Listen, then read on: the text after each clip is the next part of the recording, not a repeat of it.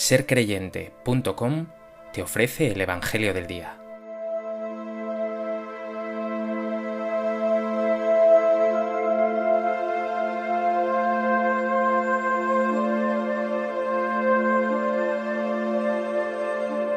Del Evangelio de Lucas.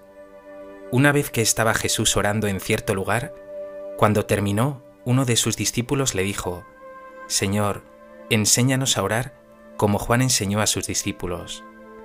Él les dijo, Cuando oréis, decid, Padre, santificado sea tu nombre, venga tu reino, danos cada día nuestro pan cotidiano, perdónanos nuestros pecados, porque también perdonamos a todo el que nos debe, y no nos dejes caer en tentación. Y les dijo, Suponed que alguno de vosotros tiene un amigo, y viene durante la medianoche y le dice, Amigo, préstame tres panes, pues uno de mis amigos ha venido de viaje y no tengo nada que ofrecerle. Y desde dentro aquel le responde, No me molestes, la puerta ya está cerrada, mis niños y yo estamos acostados, no puedo levantarme para dártelos. Os digo que si no se levanta y se los da por ser amigo suyo, al menos por su importunidad, se levantará y le dará cuanto necesite. Pues yo os digo a vosotros, pedid y se os dará, buscad y hallaréis, llamad y se os abrirá. Porque todo el que pide recibe, y el que busca halla, y al que llama se le abre. ¿Qué padre entre vosotros, si su hijo le pide un pez, le dará una serpiente en lugar del pez? ¿O si le pide un huevo, le dará un escorpión? Si vosotros, pues, que sois malos, sabéis dar cosas buenas a vuestros hijos, cuánto más el Padre del cielo dará el Espíritu Santo a los que le piden.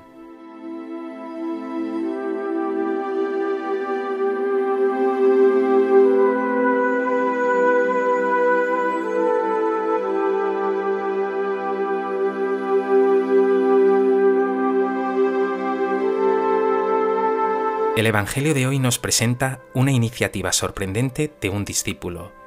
Señor, enséñanos a orar. En realidad le está diciendo, dinos cómo rezas tú, cómo tratas a Dios, qué le dices. Y Jesús nos regala la oración más bella y más conocida de la historia, el Padre nuestro.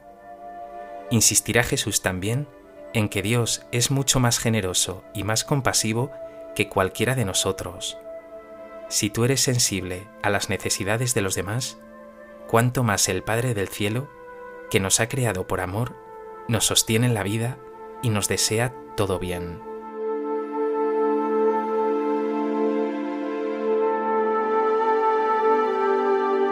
A propósito de este texto del Evangelio de Lucas, me gustaría compartir contigo tres reflexiones. En primer lugar, quiero destacar que cuando Jesús enseña a sus discípulos a orar, no está dándoles una fórmula sin más para ellos, sino compartiendo su misma experiencia de oración, su trato con Dios, aquello que ha bebido en su oración una y otra vez. Con el Padre nuestro, por tanto, estamos accediendo al corazón de Jesús en su trato íntimo con Dios. Y lo comparte con nosotros porque nosotros somos también hijos de Dios, llamados a compartir su misma oración, llamados a tener el mismo trato con este Dios Padre bueno. Y de esta oración del Padre nuestro querría destacar dos expresiones. Primero, la palabra Padre, Abba en el arameo original de Jesús, una palabra parecida a nuestro papá o papi, un término que pronuncia el niño balbuciendo en sus primeras palabras, una forma increíblemente cariñosa de expresarse. ¿Qué clase de Dios es este, que habiendo creado los cielos y la tierra, lleno de omnipotencia, deja que sus criaturas le llamen papá? Y segundo, estas palabras, venga tu reino. La clave de nuestra oración es pedirle al Padre que reine en nosotros, que reine en el mundo con su amor y su salvación. Pregúntate, ¿oras frecuentemente con el Padre Nuestro?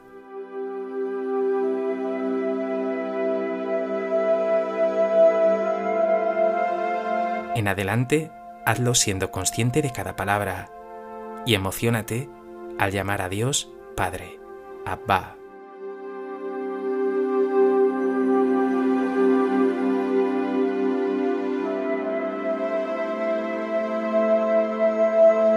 En segundo lugar, Jesús nos regala un supuesto con forma de parábola. Un hombre que de madrugada va a casa de su amigo porque tiene un imprevisto y necesita de su ayuda. El amigo le regala una negativa, pero Jesús concluye, si no se levanta y se los da por ser amigo suyo, al menos por su importunidad se levantará y le dará cuanto necesite. Jesús está hablando así de la importancia de llamar a la puerta de Dios, lo vital que es orar y presentar a Dios nuestras necesidades con toda insistencia. Si nosotros respondemos a las peticiones, aunque sea por evitar nuevas insistencias o por quedar bien, ¿cuánto más hará por nosotros Dios, que es un millón de veces más generoso que nosotros? No lo olvides, Dios desea más tu bien que tú mismo. Antes de que le pidas nada, él ya está loco por dártelo. Y si un padre nunca daría a su hijo una serpiente o un escorpión en lugar de un pez o un huevo, ten seguro que Dios menos aún. Él nunca se deja ganar en generosidad. Por eso Jesús concluye, Pedid y se os dará, buscad y hallaréis, llamad y se os abrirá. Estate también en búsqueda, no te quedes parado, Busca más autenticidad, más cercanía de Dios, más servicio a los hermanos, más formación en tu fe, nuevas formas de llevar el Evangelio a los que están lejos. Y pregúntate, ¿estás en búsqueda? ¿Tienes inquietud, incluso pasión, por una vida de fe más intensa y auténtica?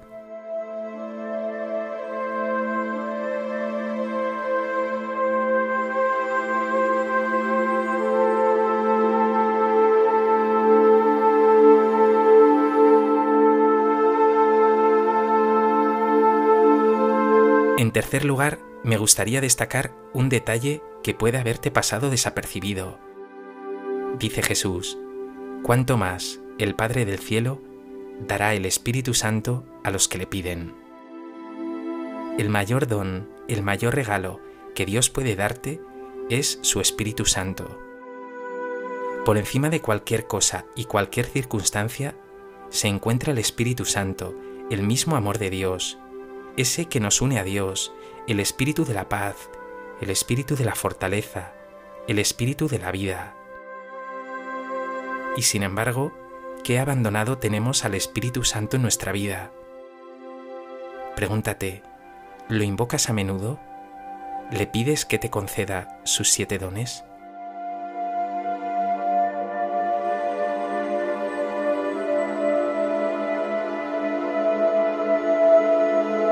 Dile hoy desde lo profundo del corazón, ven Espíritu Santo, llena los corazones de tus fieles y enciende en ellos el fuego de tu amor.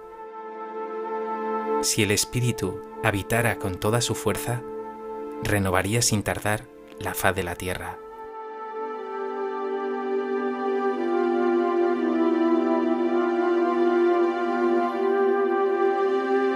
Ojalá que el Evangelio de hoy te lleve a rezar el Padre Nuestro con más corazón y a unirte cada vez más a este Padre tierno y maravilloso. Que tu oración sea más frecuente e insistente y que el amor y ternura que experimentas en ese encuentro de oración con Él rebose en ti hacia tus hermanos. Dios Padre bueno, gracias por tu inmenso amor, por la ternura con que me acoges siempre Hoy te pido de corazón que reines en mí.